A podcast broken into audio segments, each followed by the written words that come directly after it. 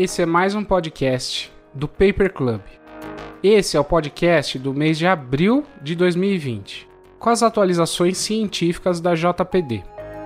Nesse podcast, eu vou trazer para vocês 10 artigos com relevância clínica que foram publicados na JPD.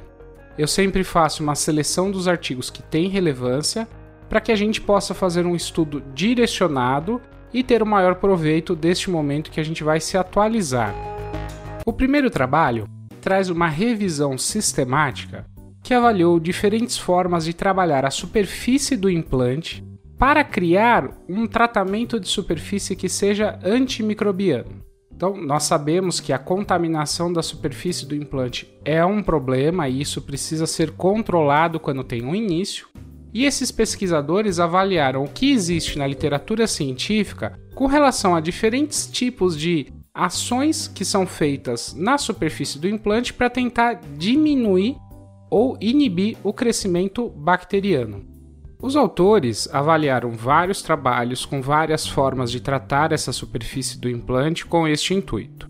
E os resultados encontrados foram muito variados, sendo que diversos tipos de superfície podem apresentar reações diversas com relação ao crescimento de bactérias.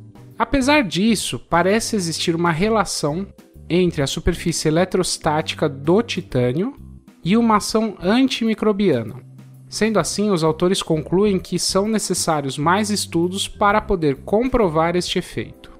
Esse tipo de estudo é importante para as reabilitações orais porque qualquer tentativa de impedir a contaminação da superfície do implante é válida.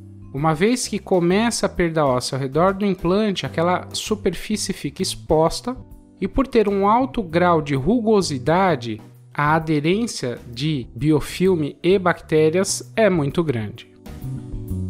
Esses foram os artigos do mês de abril. Espero que tenha sido proveitoso para você nesse momento de quarentena.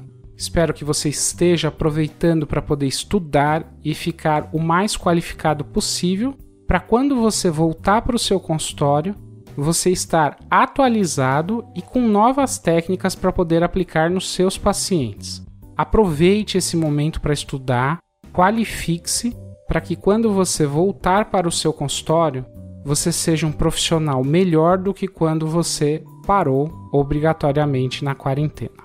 Espero que a gente possa se ver no próximo mês com as próximas novidades da JPD que nós iremos colocar em prática no nosso consultório, sendo um profissional atualizado cientificamente.